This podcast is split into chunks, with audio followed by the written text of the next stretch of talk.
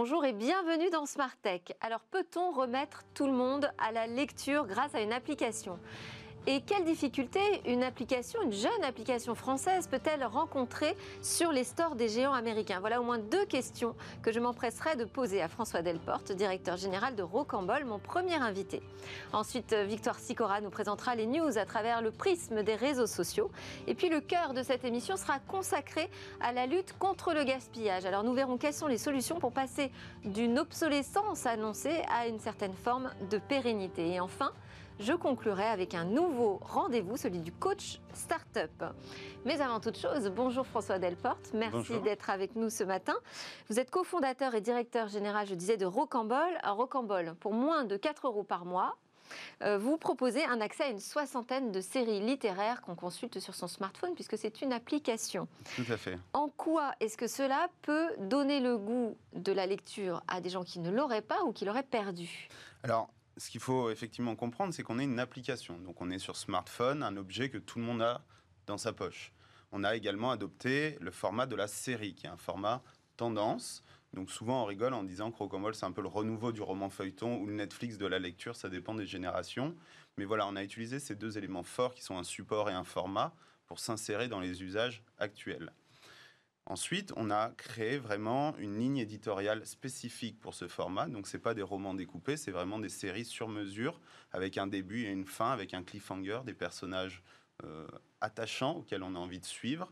Et c'est ainsi qu'on va permettre aux gens, en cinq minutes seulement, de rentrer dans une histoire. Cinq minutes, c'est le temps euh, d'un article sur Le Monde, c'est le temps d'une partie sur Candy Crush. Donc, on s'insère dans ce quotidien tous les jours. Alors, vous dites cinq minutes, l'objectif, moi, j'ai vu, c'était 10 minutes permettre de générer une habitude de 10 minutes de lecture par jour Voilà, nous, le premier épisode, en fait, c'est ce qu'on appelle de l'expérience utilisateur, est un peu plus court pour avoir cette satisfaction d'avoir déjà réalisé quelque chose.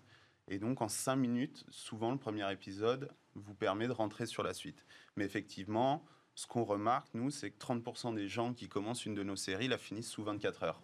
Donc, on voit apparaître si je puis me permettre, du binge reading, euh, ce qui est euh, une belle histoire. Et en fait, il faut gratifier le lecteur, c'est ça. Il faut lui montrer que très rapidement, en fait, il arrive à, bah, à lire un premier début d'histoire. À la musique ou à la vidéo, lire demande un, petit effort supplémentaire. Euh, mais cet effort est largement récompensé ensuite avec l'activation de son imaginaire. vous savez, cette sensation de ne pas vouloir lâcher un livre parce qu'on est dedans, bah, c'est ça qu'on veut faire renaître. Et ça, par contre, c'est une petite barrière qui est de se dire, OK, bah là, je prends du temps pour moi, je suis pas dans les réseaux sociaux, des notifs, etc. Là, je me fais plaisir. Et c'est là-dessus qu'on travaille pour récompenser cet utilisateur qui va prendre du temps pour se faire plaisir. Mais alors pour ça, il faut avoir une super histoire, parce que le livre qu'on n'arrive pas à quitter, c'est pas le livre de tous les jours. Hein, c'est... Effectivement. en plus, vous euh, travaillez sur euh, vraiment une production euh, exclusive, inédite. Tout à fait. L'ensemble de notre catalogue est original, donc un petit peu comme Netflix, vous le trouverez nulle part ailleurs. Il est de très haute qualité, donc un modèle, euh, enfin, qualité similaire à un éditeur. Et euh, on a donc recruté... Donc vous faites une sélection, vous êtes comme une maison d'édition Exactement, on n'est pas de l'auto-édition, hein, c'est un secteur qu'on voit naître, on est vraiment de l'édition. Euh, on a trois façons de produire, soit on sélectionne des auteurs et on les aide à s'améliorer, donc on a une sélection drastique, soit on le produit nous-mêmes avec des auteurs en résidence quand il y a un sujet qu'on estime intéressant et qu'il faut traiter rapidement, soit on fait une commande à un auteur ou un journaliste de renom sur des sujets un peu, euh, un peu précis. Et il y a combien d'épisodes? En général, une série, c'est donc 5 euh, minutes de lecture et une saison fait une dizaine d'épisodes.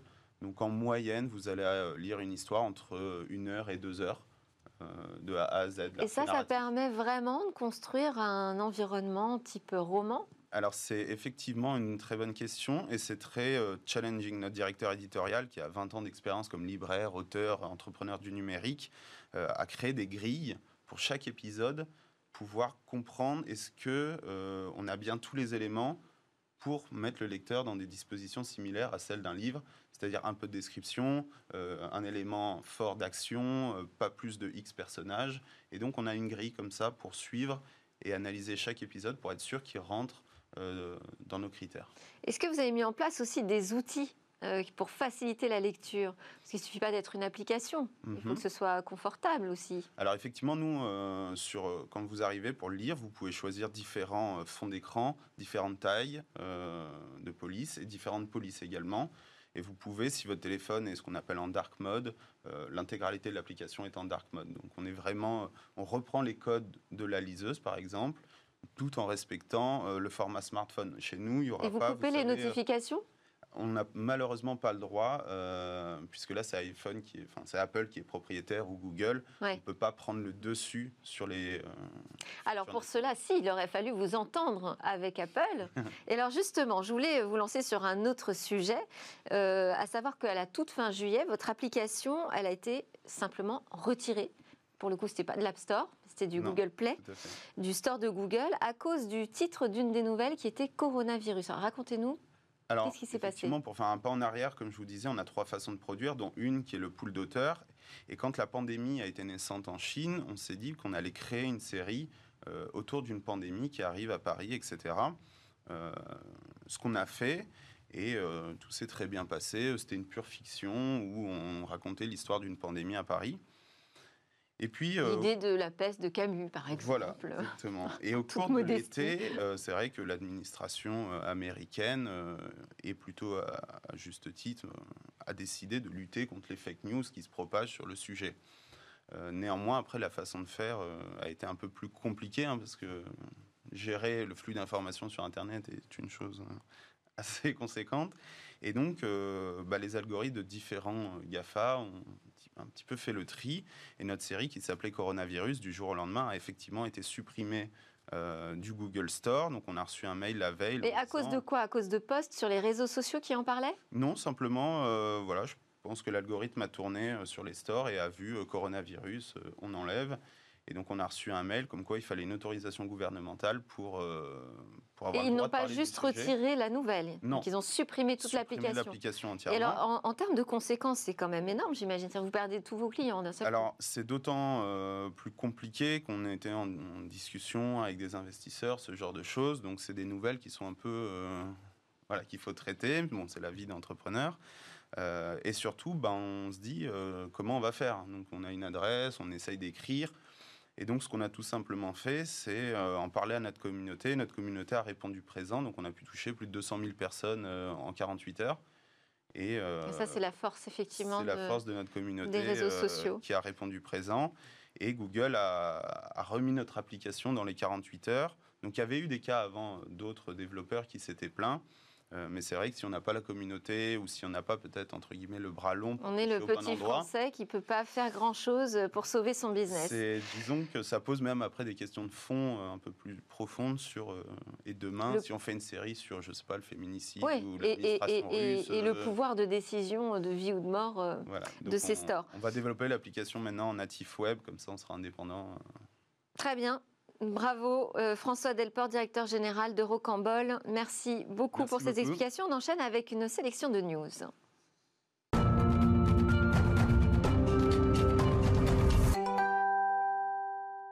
Bonjour Victoire Sicora. Qu'avez-vous repéré sur les réseaux sociaux aujourd'hui? Alors, on va commencer avec un hashtag qui a été massivement relayé sur les réseaux sociaux. C'est le hashtag Expressive Pixel, pardon, en référence à la nouvelle appli de Microsoft. Et c'est pas n'importe quelle application, hein, parce qu'elle permet de communiquer via des animations pixelisées. Et bien, l'idée derrière, c'est de proposer un moyen d'expression non verbale aux personnes handicapées. Microsoft a mis à disposition de ses utilisateurs des animations prédéfinies, mais c'est aussi possible d'en créer de toutes pièces. Petit bonus, on peut les exporter facilement sous forme de GIF.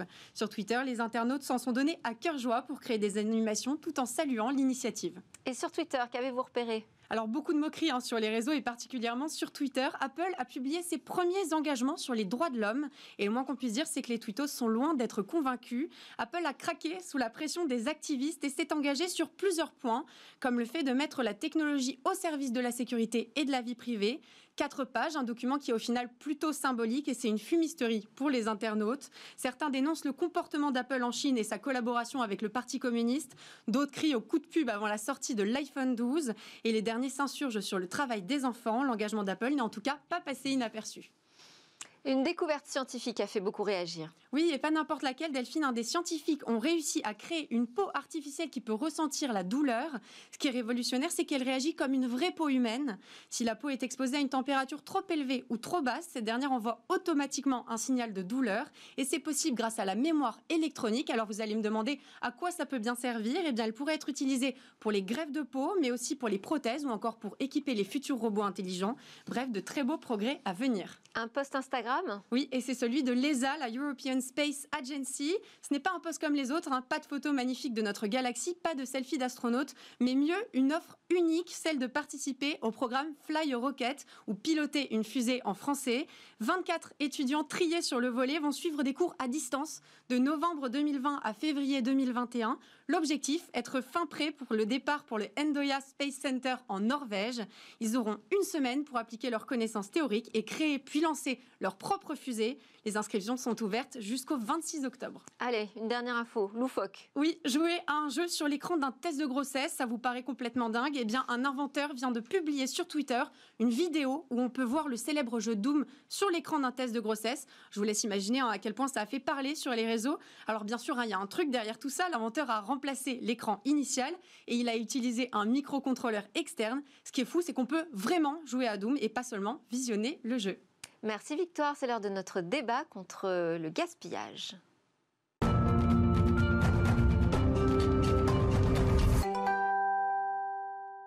Lutte anti-gaspillage, comment passer d'une obsolescence annoncée à une certaine forme de pérennité? Quelles technologies seront les plus pérennes? Alors j'ai invité des défenseurs de la lutte anti-gaspillage, évidemment, à partager leurs idées et aussi leurs actions pour nous faire progresser sur le sujet. Benoît Varin est avec moi, cofondateur de Recommerce. Il propose une forme de commerce inversé, en fait, hein, en vendant des smartphones reconditionnés. Quentin Mathéus, coordinateur projet au Lotech Lab, qui est un programme de recherche et de documentation open source qui vise à valoriser l'innovation sobre et utile. Nous aurons également en visio avec nous Agnès Crépet, directrice informatique chez Fairphone, qui est un fabricant néerlandais de smartphones durables et équitables. Et puis Christian Bruer, président cofondateur de Mobion, un fabricant français de scooters électriques qui est à la fois acteur et militant de la pérennité programmée. Alors, on va commencer, Benoît Varin, par donner une idée de l'ampleur des enjeux écologiques dans le secteur des technologies. Qu'est-ce que ça peut changer cette lutte euh, si elle est efficace contre le gaspillage. Par exemple, si je prends le domaine qui vous intéresse, à savoir les smartphones, entre j'achète un smartphone neuf et je prends un smartphone reconditionné. Les enjeux sont importants d'un point de vue écologique, puisqu'il faut savoir que 80% de son impact sur l'environnement a lieu au moment de la production d'un produit manufacturé. La ponction des, métaux précieux, métaux rares, euh, l'extraction, la transformation, le transport, fait que toute la production d'un produit neuf va avoir le maximum d'impact sur l'environnement. Plus on va prolonger la durée de vie d'un produit, plus on va amortir ce sac à dos écologique, et plus du, coup on va limiter les émissions de gaz à effet de serre et lutter quelque part contre le réchauffement climatique. Donc la lutte contre le gaspillage, c'est aussi et surtout la lutte contre le réchauffement climatique. Et du coup, réparer ou acheter des produits réparés et d'occasion, c'est vraiment une manière de participer à cette lutte contre le réchauffement climatique. Quant à Mathéus, euh, vous, utilisez euh, un autre vocable que le reconditionnement, c'est le low-tech. Qu'est-ce que vous appelez le low-tech au Low-Tech Lab? Alors au Low-Tech Lab, on a l'habitude de définir euh, la low-tech comme une démarche plutôt qu'une solution technique en particulier ou des systèmes en particulier, qui s'inscrit à la fois dans une logique d'utilité, c'est-à-dire de répondre à des besoins essentiels, euh, de durabilité d'un point de vue particulier qui est celui des ressources euh, un peu limitées de la planète. Donc euh, de faire au plus essentiel, le plus économe en matières premières ou favoriser le réemploi par exemple, le plus robuste possible aussi pour durer dans le temps, le plus réparable localement. Et donc dans ce sens-là, je pense que c'est aussi un levier de lutte anti-gaspillage. Et la dernière logique, c'est une logique d'accessibilité. Ça veut dire que ce n'est pas quelque chose qui va contre l'innovation, là, si je vous entends pas du tout. Nous, on considère qu'en fait, c'est euh, une façon d'innover différemment, euh, de regarder euh, des pratiques avec un œil différent, des pratiques qu'on considère, nous, extrêmement pertinentes et innovantes dans le contexte actuel, à la fois, effectivement, de, crise environnementale ou de montée des inégalités, de précarité, etc.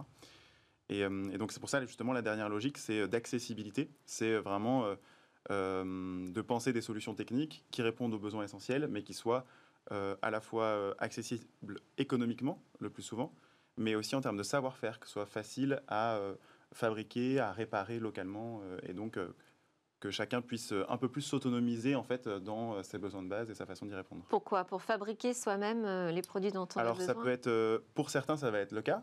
nous, on, a une plateforme en ligne de tutoriels open source qui permettent à un maximum de gens qui sont motivés, qui se sentent l'âme bricoleur de, répliquer ces systèmes pour ben, se chauffer, cuire ses aliments, mieux, gérer, mieux gérer ou mieux valoriser, recycler ses déchets, etc. Économiser de l'eau et j'en passe. Euh, mais ça va être euh, en fait collectivement qu'on va surtout le penser. Et donc, euh, comment est-ce que au sein d'un territoire, par exemple, ou d'un quartier ou d'une petite ville, on peut relocaliser des compétences, des savoir-faire qui permettent de valoriser des déchets pour ou du réemploi, des, filières de ressourcerie par exemple, etc. Ça, ça veut dire aussi qu'on change de business model, Benoît Varin. Est-ce que cette lutte anti-gaspi, euh, elle passe forcément par là, c'est-à-dire inventer des nouveaux modèles économiques? Alors, il faut inventer de nouveaux modèles économiques pour pouvoir créer euh, la valeur ajoutée, pour qu'on puisse aussi salarier des, gens qui se professionnalisent. Nous, on appelle justement à une professionnalisation du, du secteur pour avoir des vraies compétences de réparateurs. Euh, des vraies compétences de vendeurs de produits reconditionnés pour accompagner les clients à euh, le changement d'habitude, de se dire acheter un produit d'occasion, produit reconditionné, c'est aussi bien et aussi performant qu'un produit neuf. Donc ça demande des nouvelles compétences, surtout face à l'enjeu on parle de 113 euh, millions de téléphones portables dans les tiroirs en, France, qui dorment dans les tiroirs, près de 60 millions d'équipements qui tous les ans pourraient être réparés ne le sont pas en France, qui sont détruits alors qu'on pourrait les réparer avec des solutions simples quelque part de formation et de donner envie euh, de réparer soi-même et d'acheter des produits réparés. Donc il y a un vrai enjeu économique de créer des emplois. On estime à plus de 700 000 emplois que l'on pourrait créer en France si on développait des vraies filières euh, de à la fois de formation, mais aussi euh, d'équipement, enfin en pièces détachées, d'équiper les gens aussi en outillage et en pièces détachées réparer Alors, dans le genre euh, nouvel modèle économique, euh, il y a Fairphone. Donc, on va donner tout de suite la parole à Agnès Crépet, directrice informatique euh, chez Fairphone. Bonjour Agnès Crépet. Bonjour. Fairphone propose, pour le rappel, hein, des smartphones modulaires, donc on peut démonter soi-même, changer des pièces lorsque c'est nécessaire. Est-ce que vous avez pu estimer du coup de combien ça pouvait rallonger la durée de vie d'un smartphone? Donc euh, oui, tout à fait. sur chaque génération de téléphone, on essaie de calculer ça. Et donc là, sur la dernière, euh, on a estimé à, peu près 30%, si vous allongez la durée de vie à 5 ans, vous réduisez de 30% les émissions CO2. Et si vous arrivez à la prolonger, cette durée, de vie jusqu'à 7 ans, euh, les émissions de CO2 seront réduites de 40%. Donc je suis d'accord avec ce qui vient d'être dit. Le coût de, production, c'est vraiment le coût principal en termes de coût CO2. Et donc, du coup, il faut faire en sorte que les appareils électroniques durent plus longtemps. Donc nous, on est sur les smartphones. Et donc effectivement, on fait tout pour que le téléphone y dure. On fait tout pour qu'il soit réparable, euh, pour qu'on puisse facilement changer les pièces au cas où elles, euh, où cassent, mais aussi euh, pour pouvoir permettre à des gens, au bout de deux ans, de changer la caméra si jamais elle n'est pas assez performante, etc. Et moi, je suis ingénieur, je travaille sur la partie software, donc faire en sorte de lutter contre l'obsolescence logicielle des téléphones, et c'est aussi un beau challenge. Euh, faire en sorte, sur 5 à 7 ans, de, faire des mises à jour logicielles. Parce qu'un téléphone où vous ne pouvez pas installer l'application que vous voulez ou qui est plein de trous de sécurité, il n'est pas utilisable. Donc c'est aussi un gros challenge logiciel. Oui, parce que alors, ces mises à jour logicielles, euh, parfois on conseille de ne pas les faire parce qu'en fait ça va euh, tout simplement rendre l'appareil obsolète. Comment est-ce qu'on arrive à la fois à donner accès aux nouveaux outils, aux nouvelles technologies, sans pour autant rendre l'appareil poussif, quoi, essoufflé? Moi, ça fait 20 ans que je bosse dans la, dans la tech et c'est le premier projet euh, que je trouve aussi euh, intéressant du point de vue technique parce que c'est possible, mais c'est de la vraie RD. Vous êtes face à deux monopoles qui sont le fabricant de puces et Google, parce que nous, on fait des téléphones Android. Et donc, il faut trouver des solutions astucieuses pour faire en sorte que euh, l'usage du téléphone soit satisfaisant, même si vous mettez à jour votre version Android sur un vieux chipset. Quand je dis vieux chipset, c'est la, la, vieille puce c'est par exemple le fait de, faire une, version d'Android 9 ou 10 sur un téléphone qui a 5 ans. Et c'est possible. Hein. Nous, on est une équipe, dans mon équipe, on est euh, trois ingénieurs, on bosse avec quelques partenaires. On va dire qu'avec 10 personnes, on y arrive. Donc, euh, je pense que c'est largement faisable. Et vous pensez qu'on peut modifier le mode de fonctionnement de l'industrie de l'électronique? Oui, exactement. Donc en fait, le but de Fairphone, c'est pas de faire un téléphone qui dure. Le but de Fairphone, c'est de montrer que c'est possible, c'est d'influencer l'industrie électronique. C'est vraiment euh, l'approche, c'est vraiment celle d'un design systémique. Le système, c'est l'industrie électronique, et par le fait de fabriquer un téléphone, on veut montrer que c'est possible. On veut influencer d'autres personnes. Euh, récemment, sur le dernier euh, téléphone qu'on a sorti, on a inclus du cobalt équitable ou des partenaires comme Sono Motors, Tesla, etc. nous ont rejoints. Donc euh, l'objectif, c'est que demain, tous ces gros partenaires qui ont besoin de métaux rares, qui ont besoin d'extraire euh, euh, des minerais dans le sol, qui ont besoin de les raffiner, etc., puissent s'intéresser à la manière dont ces éléments sont sourcés et, puissent le faire de manière plus éthique, sans enfants, sans financement des conflits armés et en respectant le, travail des gens sur toute la supply chain. Donc non seulement dans l'extraction, mais aussi sur l'assemblage du téléphone qui se passe principalement en Asie. Oui, c'est ça, il n'y a pas juste il n'y a pas juste l'empreinte carbone, en fait, hein, qui est une préoccupation euh, chez Fairphone. Il y a aussi tout l'aspect euh, social et euh, société équitable. merci beaucoup, Agnès Crépet de Fairphone. Je voulais aussi vous faire réagir, Benoît Varin, sur ce changement de l'industrie de l'électronique.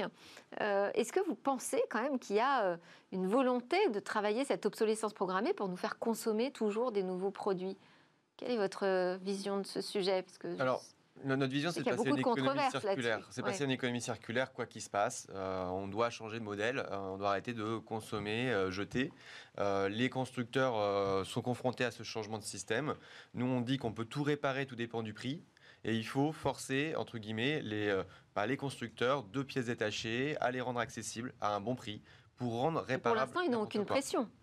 Ils ont un peu la pression avec la loi économie circulaire. Il y a une obligation euh, de, rendre accessibles les pièces détachées. Il, va, il va y avoir l'indice de réparabilité qui va permettre d'évaluer le niveau de réparabilité des produits sur lequel on a travaillé pendant deux ans. Euh, on, va on va y aboutir à ce décret d'application qui va obliger à avoir une, une, évaluation de la réparabilité de son produit sur une échelle de 1 à 10. Et donc, vous pourrez, vous, en tant que consommateur, euh, acheter un produit qui soit le plus réparable possible. C'est une première étape. Euh, on pense que ce n'est pas suffisant, très clairement. Il faut un indice de, durabilité. Il faut surtout, surtout euh, juste rendre accessible la réparation des produits pour changer de système et de passer à un système de sobriété, un, un système circulaire où on va arrêter de produire du neuf, mais vraiment acheter enfin, et réparer euh, pour pouvoir euh, prolonger la durée de vie des produits. Alors, on va maintenant donner la parole à Christian Bruer de Mobion. Bonjour Christian Bruer. Bonjour. Alors vous, euh, à ce qu'on a coutume d'appeler l'obsolescence programmée, vous opposez un autre concept qui est la pérennité programmée. Qu'est-ce que vous mettez derrière cette terminologie, Christian Bruer? On y met de la conception, parce que la pérennité programmée, c'est de l'éco-conception avant tout c'est penser un produit pour pouvoir le recycler, le reconditionner, euh, le rendre plus durable. Euh, il faut y mettre du service aussi. C'est-à-dire qu'on ne peut pas faire de la pérennité programmée sans le service. Euh, c'est-à-dire le service Le service après-vente, vous voulez dire? Par exemple, notre premier produit est un scooter électrique. Et ce scooter électrique est associé à une extension de garantie de 4 ans. Alors le cœur justement de votre métier, c'est la conception donc, de scooters, mais aussi de batteries, scooters électriques. Euh, comment est-ce qu'on peut rendre cette fabrication pérenne? Qu'est-ce que vous changez dans le processus, dans chaque étape? En fait, on a conçu un petit boîtier électronique qui était capable euh, au début de notre activité. En fait, on a commencé avec un territoire d'expérimentation qui est la, euh, la livraison de restauration livrée.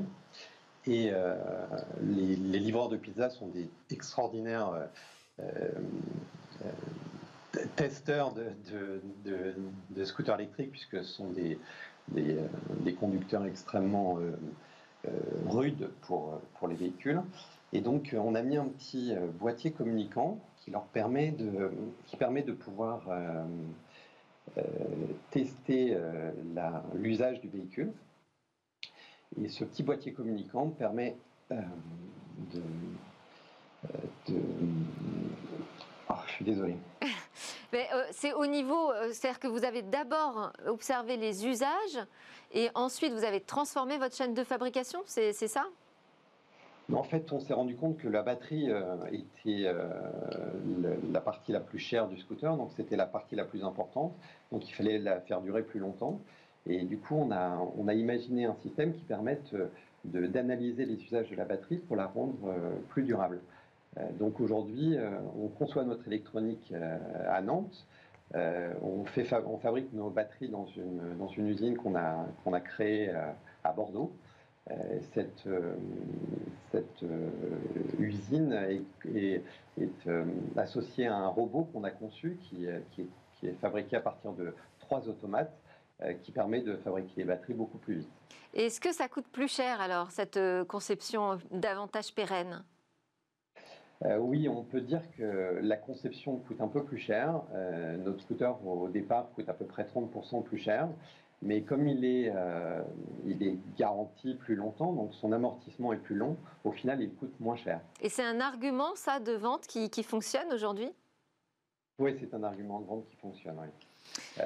en fait, on allonge la durée d'amortissement de l'investissement initial, ce qu'on appelle les CAPEX, et euh, on diminue beaucoup euh, le coût de, l'entretien, donc les OPEX, ce qui fait qu'au final, euh, le, coût total de la possession est inférieur. Donc oui, économiquement, c'est beaucoup plus intéressant. Je suis très fier d'un système qu'on a mis en place pour les pièces détachées. On fait ce qu'on appelle de l'échange standard de pièces détachées.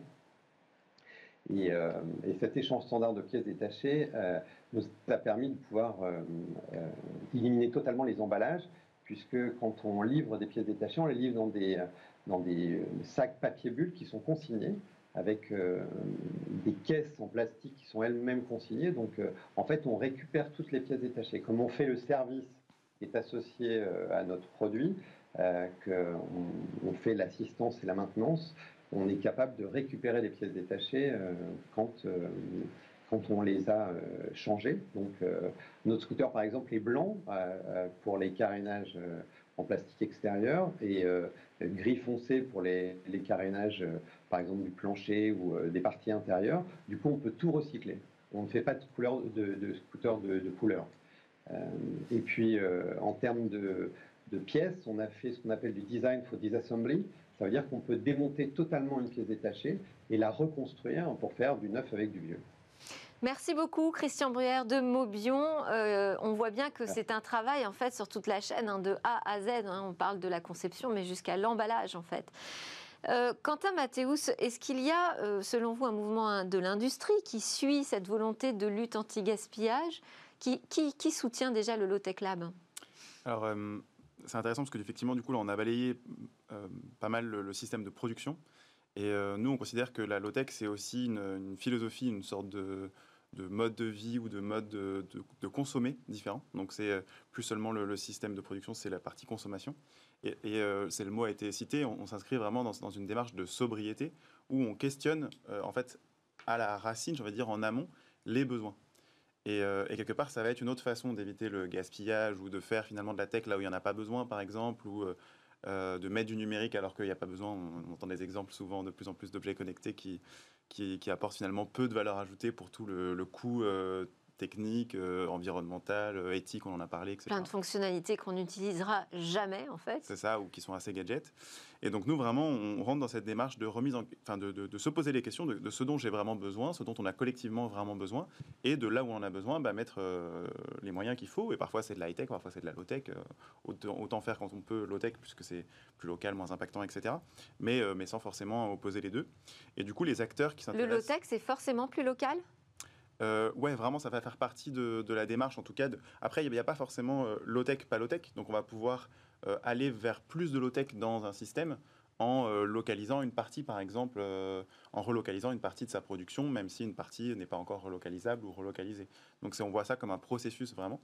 Et pour répondre à la question du coup, nous, depuis très longtemps, on est soutenu par hum, des fondations de grandes entreprises euh, on collabore avec euh, des acteurs comme euh, Decathlon, comme Schneider Electric, sur vraiment cette autre façon de, penser l'objet. Est-ce qu'ils le marketent, ils le mettent en avant? Oui, en interne beaucoup. C'est encore un, levier de, comment dire de de communication interne? Ouais, pour qui permet, en fait, je pense, euh, nous on le voit. Pour la politique RSE notamment? C'est ça, mais en fait on le voit. Alors Decathlon, c'est pas que ça, et c'est aussi mis en avant euh, d'un point de vue vraiment euh, démarche de conception ou de reconception. Mais finalement, quand jusqu'à maintenant avec ces acteurs-là, donc c'était vraiment en amont dans les labos d'innovation, entre guillemets, ou avec les, les, hum, départements R&D qu'on discutait et qu'on pensait la low-tech comme une façon d'innover différente, comme on le disait tout à l'heure. Aujourd'hui, quand on voit en fait toutes les externalités positives euh, dont je parlais tout à l'heure, euh, de euh, plus d'autonomie, plus de résilience, plus de relocalisation, plus d'emplois un peu pérennes, plus de réemploi, etc. Les, hum, les acteurs qui, avec qui on collabore sont de plus en plus des collectivités. Par exemple, depuis l'année dernière, on a deux gros partenariats avec la, Collectivité locale, territoriale. euh, on a deux gros partenariats, un avec la région Bretagne d'un côté et l'autre avec la ville de Boulogne-Billancourt. Et D'accord. les, les- les deux sont deux échelles complètement différentes, euh, deux acteurs euh, économiques importants, euh, mais qui voient vraiment dans la low-tech en tant que à la fois nouvelle façon de penser les systèmes, les services, les produits, etc., mais aussi leur recyclage, leur réemploi, et à la fois une autre façon de, de consommer et de, de- de- de changer nos habitudes en fait et nos Donc là, ça permet de changer euh, d'échelle.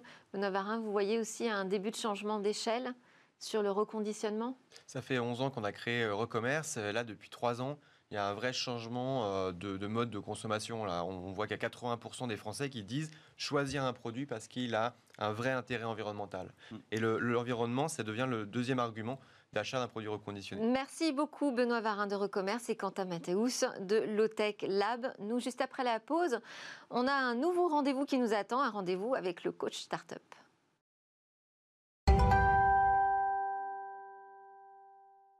Mon dernier invité consacre une partie de son temps chaque semaine à un fonds d'investissement, Serena.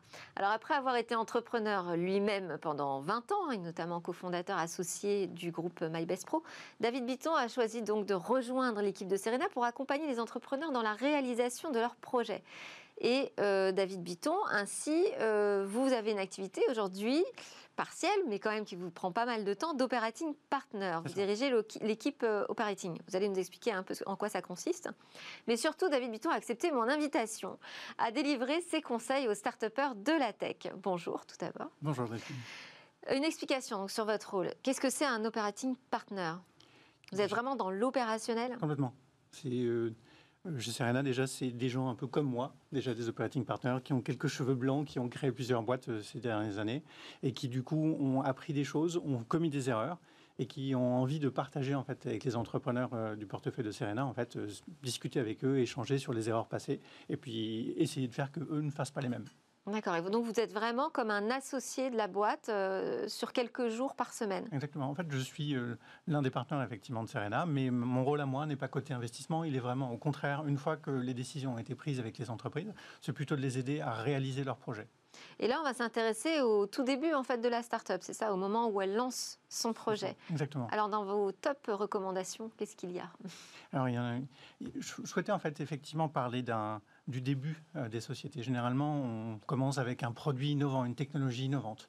On- il y a un moment où on a franchi déjà les premières étapes, qui est, euh, on a trouvé les bons associés, on a réussi à faire le début de produit, on a même pe- pe- peut-être des premiers contacts clients.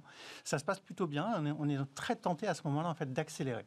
Et à ce moment où on a très envie d'accélérer pour aller rencontrer d'autres clients, moi, mon conseil aujourd'hui, c'est de dire que c'est peut-être le moment de faire une petite pause. Lever le pied. Exactement. Lever le pied pour une raison toute simple. Pourtant, c'est le début. On est plein d'énergie. On y croit. On va changer le monde. Voilà, Et là, vous vous dites attention. C'est ça. On, on est plein d'énergie. On pense qu'on est capable de tout faire et qu'on va apprendre en fait en, en rencontrant des clients, mais en allant signer des contrats. Et effectivement, on va apprendre en rencontrant des clients, mais pas en signant des contrats. On va apprendre en allant rencontrer en fait des clients, mais de, man- de manière désintéressée, pour apprendre en fait le vocabulaire qu'ils utilisent dans leur marché, pour comprendre en fait si le produit qu'on a fait a vraiment une valeur d'usage et est-ce qu'ils sont vraiment prêts à payer pour ce produit? Parce que ça, c'est une question qui est fondamentale. Et donc, avant de lancer les développements, avant de recruter des commerciaux, afin de faire tout ce qui fait peur à un entrepreneur finalement, il se dit que c'est là où il va, il risque de se planter. Non, il y a cette étape cruciale qui est vraiment conduire en fait cette étape d'exploration pour aller rencontrer son marché et s'assurer qu'on va choisir le bon marché. Parce qu'il l'a déjà fait un petit peu en amont, son enquête de marché, a priori. Eh bien, généralement, Non. c'est pas forcément le cas. En fait, ils ont, ils ont effectivement identifié un, un besoin, il n'y a pas de doute. Ils ont identifié une technologie innovante. Je vais prendre euh, l'exemple d'une société que j'accompagne qui s'appelle Euritech et qui a créé en fait une intelligence artificielle pour euh, comprendre en fait le contenu d'images. Eh bien, au début, en fait, ce sont plutôt des ingénieurs et ils ont fait une formidable euh, technologie, donc d'intelligence artificielle, complètement dans l'air du temps. Ils sont capables de scanner un grand, grand nombre d'images et d'identifier en fait des choses dans ces images. Eh bien, la tentation était grande d'aller vendre cette technologie, d'aller vendre le produit. Mais ils ont eu à un moment ce réflexe de se dire, tiens, et si on allait effectivement euh, passer du temps à savoir quels étaient les usages possibles de cette technologie, aller rencontrer le marché et donc voir les marchés sur lesquels on pourrait tirer la quintessence de ce produit. Et aujourd'hui, cette société, en fait, va voir des sociétés dans la mode, et va leur proposer en fait cette intelligence artificielle, non pas simplement pour faire de la détection de contenu d'image, mais pour identifier sur les réseaux sociaux des tendances. Euh, quels sont les motifs qui marchent? Quelles sont les couleurs qui marchent? Est-ce que le nouveau sac qui a été lancé en fait par l'entreprise, il y a une adhésion qui est aussi forte que celle qu'on voudrait, etc. Et ça, ça fait gagner du temps, ça fait gagner de l'argent parce que quand on doit fabriquer des stocks et qu'on sait effectivement les motifs qui vont vraiment marcher, qui vont marcher dans cette région du monde ou dans cette région du monde, ben ça, ça a une formidable valeur. En fait, ce que vous dites, c'est que euh, avoir une techno, c'est bien, mais il faut s'assurer de euh, à quoi elle va servir, de travailler des scénarios d'usage. C'est complètement ça. C'est une pas fantasmé, qui, qui, soit vraiment qui colle à la réalité. Voilà, c'est ça. Et puis qui a une, vraie valeur finalement euh, pour lesquelles pour lesquelles les gens sont prêts à payer. Et les gens sont prêts à payer en fait quand ça, a vraiment un impact sur l'activité, beaucoup plus que quand ils achètent une technologie. Dans un cas, c'est un coût. Dans l'autre, en fait, c'est des revenus en plus et ça peut avoir un vrai impact sur sa société. Et alors, ça prend combien de temps, cette euh, phase euh, scénario d'usage? Quelques semaines, simplement, quelques mois. C'est pour ça que ce n'est pas si long. Mais au début, effectivement, d'une société, quand on est dans cette phase-là, en fait, le temps compte et on se dit que on perd du temps à faire ça. Et de l'argent. Et on perd de l'argent. On a l'impression qu'on perd de mm. l'argent. La réalité, c'est que si on va vite recruter des commerciaux, si on ne leur donne pas le bon message, si c'est un peu diffus, ils vont se noyer en fait dans ces moments-là et on, va apprendre en fait on va perdre du temps sur la durée on va construire même ce qu'on appelle un legacy c'est-à-dire que le système d'information il va devoir être déformé plusieurs fois pour essayer de coller en fait à celle qui, à la réalité qui marche tout ce temps-là on pourrait l'économiser en allant donc faire cette démarche-là, qui est une première phase d'exploration où donc on définit des scénarios d'usage. On va rencontrer des sociétés en fait dans chacun de ces marchés, dans chaque, pour chacun de ces scénarios. On va bâtir ce qu'on appelle des personas. On va essayer d'identifier quel est l'utilisateur dans l'entreprise. On va essayer de comprendre quel est le mécanisme de décision dans l'entreprise pour que quand on va voir effectivement euh, ces entreprises-là, eh en fait, ce soit beaucoup plus simple de faire. Et sur, le prix euh, auquel on va mettre son produit sur le marché, euh, comment avoir un bon indicateur? Parce que j'imagine que si on va avoir des boîtes, on leur demande vous êtes prêt à payer pour ça? Ah ben non, non, enfin je sais pas. Alors effectivement, la bonne démarche, c'est sans doute, c'est plutôt d'essayer de comprendre euh, ce que ça peut avoir comme impact sur le chiffre d'affaires de l'entreprise ou sur les coûts de l'entreprise. Et, quand ça, c'est facile d'obtenir cette information? Oui, oui, parce qu'en fait, on, est capable d'avoir. Euh, quand on va, quand on est un entrepreneur, les gens vous accueillent plutôt assez facilement. Quand on va les voir en disant je crée une entreprise, je ne viens pas vous vendre un produit. Et, c'est là où il faut surtout pas envoyer un commercial dans cet état Il faut que ce soit le CEO ou que ce soit en fait les, fondateurs en tout cas qui fassent sa démarche. Euh, quand on va rencontrer des entreprises, euh, elles vous accueillent assez simplement. Et quand on pose des questions du type euh, vous avez perdu combien en fait d'argent avec ce produit que vous avez lancé sur lequel vous avez surproduit? Est-ce que vous pouvez dire en moyenne en fait quel est le, le coût donc de surproduction? Ou ce que vous auriez pu économiser si vous aviez lancé plutôt ce motif? Ou est-ce que vous avez raté les marchés? En fait, ils vous donnent assez facilement des ordres de grandeur. S'ils ne sont pas sous la pression de signer un contrat. exactement, exactement. Ils sont plutôt là pour vous filer un coup de main. Et donc c'est vachement important effectivement que cette démarche soit vraiment désintéressée. Alors, ce qui se passe généralement, c'est que parce qu'on a un échange simple et de qualité, ben, parfois, ces gens-là, quand vous créez votre produit, ben, ils vous rappellent et ils vous proposent même peut-être d'aller un cran plus loin et donc de signer un premier contrat. Parce que finalement, ça devient un peu des premiers partenaires. Ils vous ont aidé à construire l'offre pour leurs propres besoins. C'est ça, tout à fait. Est-ce qu'il y a une méthodologie, enfin, je ne sais pas, des étapes qu'on pourrait suivre comme ça oui. 1, 2, 3, 4 En tout cas, on a essayé d'en faire une chez Serena. Et euh, celle qu'on promeut est en quatre étapes. La première, c'est vraiment la phase d'exploration, et c'est celle où donc on définit les marchés qu'on va adresser, les scénarios d'usage, et on va rencontrer. Alors on voit ces étapes euh, en ce moment à l'antenne, d'accord? Voilà, la deuxième, c'est vraiment celle de qualification. C'est-à-dire qu'une fois que vous avez identifié les scénarios d'usage, que vous avez validé avec vos contacts que ça pourrait faire du sens, eh ben là, il faut essayer de mettre quelques métriques. Est-ce que l'usage est récurrent? Euh, la taille du marché est-elle assez importante? Y a-t-il beaucoup de concurrence, etc. Et donc, on va essayer de ne pas se voiler la face et de se dire effectivement j'ai un super produit, mais sur ce marché-là, ah, peut-être qu'il y a vraiment une opportunité, oui, non, il n'y en a pas. La troisième, qui est au moins aussi importante, c'est celle pendant laquelle on va choisir ceux sur lesquels on va décider d'investir. Et dans cette étape-là, il s'agit en fait d'impliquer en fait l'ensemble des équipes. Si on a déjà en fait des développeurs, si on a déjà des marketeurs, si on a déjà des premiers commerciaux, bah, c'est le moment important. On les met dans une salle, et même son board en fait qu'on associe à cette étape-là, et on dit OK, on va faire cela. Et là, on aligne en plus en fait l'ensemble des collaborateurs de l'entreprise. Ça veut dire que tout d'un coup, ils ont le même vocabulaire. Tout d'un coup, ça devient très clair pour tout le monde la roadmap. Et tout d'un coup, ça devient très clair quand quelqu'un demande une fonctionnalité ou une autre, de dire oui, tu as raison, celle-là, elle est dans le cadre de ce qu'on a défini, ou celle-là, non, on ne va pas la faire. Mais alors, dans le secteur de la tech, euh, David Mitton, est-ce que c'est pas un petit peu trop finalement euh, linéaire comme façon de faire? Parce que euh, on connaît des boîtes qui se sont lancées avec des technos totalement révolutionnaires. on n'imaginait pas quel marché elles allaient rencontrer. Enfin, je sais pas, je peux citer l'iPod par exemple. Vous pouvez se dire, est-ce qu'il y avait vraiment un marché? Est-ce qu'il y avait une attente? Est-ce qu'il y avait besoin d'un produit aussi cher, aussi bien designé? Il euh, y, a quand même cette question dans, la tech, de cette part d'inconnu qui est plutôt excitante d'ailleurs. Oui. Ah oui, de toute façon. Est-ce qu'on risque pas de la tuer avec une méthodo? Euh, Alors d'abord, chaque méthodo euh, n'est jamais absolument parfaite. Et puis bien entendu, en fait, c'est un processus qui permet d'essayer, en tout cas, d'éviter des erreurs qui permet. Euh, l'idée au départ, en fait, euh, les entrepreneurs l'ont et ils ont déjà validé a priori qu'il y a un certain appétence pour, euh, pour le sujet. Donc il y a déjà ça qui est fait. mais j'aimerais juste parler d'une chose dont on parle tout le temps dans la tech en ce moment, c'est le big data. Oui. Le big data, c'est aller collecter. En fait, aujourd'hui, on ne décide plus on fait plus du marketing comme avant. Euh, on ne dit plus mon produit, en fait, je vais le vendre avec ça, etc. Aujourd'hui, on va plutôt collecter énormément de data, et c'est sur cette data qu'on va identifier les bons patterns et qu'on va effectivement choisir le bon produit. Mais en fait, il s'agit d'appliquer à peu près la même chose à, son entreprise. C'est-à-dire qu'en allant rencontrer effectivement des gens et en allant collecter le plus de données possible dans ces rendez-vous-là, eh ben, au contraire, on ne tue pas son projet, on ne tue pas sa créativité. En revanche, on comprend où est vraiment son marché. C'est-à-dire qu'une entreprise qui marche, et ce qu'on constate chez Serena, c'est la somme de deux choses. C'est une exécution formidable. C'est une équipe qui a effectivement, il y a l'idée de départ, sans doute le produit ou la technologie de départ, mais c'est une équipe extraordinaire qui exécute parfaitement. Mais c'est surtout aussi ce qu'on appelle le product market fit. C'est la rencontre entre le produit et son marché. C'est ça qui va faire une entreprise en fait qui va vraiment cartonner. Et ça vaut pour n'importe quel euh, projet techno Est-ce qu'il n'y a pas des exceptions? Que ce soit un produit euh, matériel, euh, service, logiciel? Je ne pense pas en fait. On a fait ça avec plusieurs entreprises. On a, on a conduit des, étapes comme celle-ci avec des sociétés qui font de la maintenance d'ascenseurs, avec des sociétés qui, font, qui animent des places de marché en fait pour la vente de poissons, pour des sociétés qui mettent à disposition des ressources euh, pour d'autres entreprises, etc. Donc on l'a fait dans plusieurs domaines. On l'a fait dans des sociétés très techno comme celle dont je parlais tout à l'heure, Ritech, qui fait de l'intelligence artificielle. Et, donc à nouveau, bien entendu, cette idée n'est pas de de réduire en tout cas le scope du possible, mais plutôt une fois qu'on a cette bonne idée, d'essayer de trouver quel est le bon marché. Oui.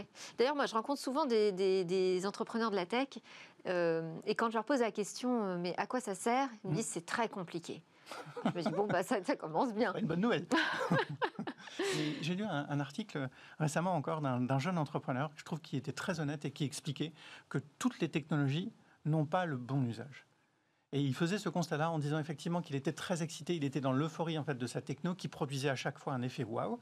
Et bien entendu, on est dans cette dictature de l'innovation, de la rupture, de l'effet waouh. C'est vrai que ça existe, mais ça ne fait pas vendre. Mhm. Et donc, il y a un moment où, quand on a la chance d'avoir des associés, quand on a la chance d'avoir un petit peu d'argent, quand on a un début de produit, ce serait dommage d'aller gaspiller son énergie en fait, en essayant de la vendre partout et de chercher tous les usages, alors qu'il y en a peut-être un sur lesquels ça pourrait vraiment cartonner et qui va permettre de franchir des étapes. Donc c'est pas du marketing pipeau, c'est vraiment ah travailler ces scénarios ah d'usage avant d'envoyer ses équipes commerciales, ah non, faire signer des contrats. Oui, c'est l'inverse du marketing pipeau, c'est vraiment collecter de la data et c'est basé sur notre Votre propre big data. Merci beaucoup David Bitton, operating partner chez Serena et cofondateur du groupe My Best Pro pour ses conseils aux start Et merci à tous d'avoir euh, suivi Smartech. C'est presque la fin de cette émission. J'espère que vous l'aurez apprécié comme moi pour cette découverte autour de l'innovation. On enchaîne avec euh, le Lab Startup, avec quatre jeunes pousses à découvrir tout de suite. Et puis nous, on se retrouve dès demain pour de nouvelles discussions sur la tech.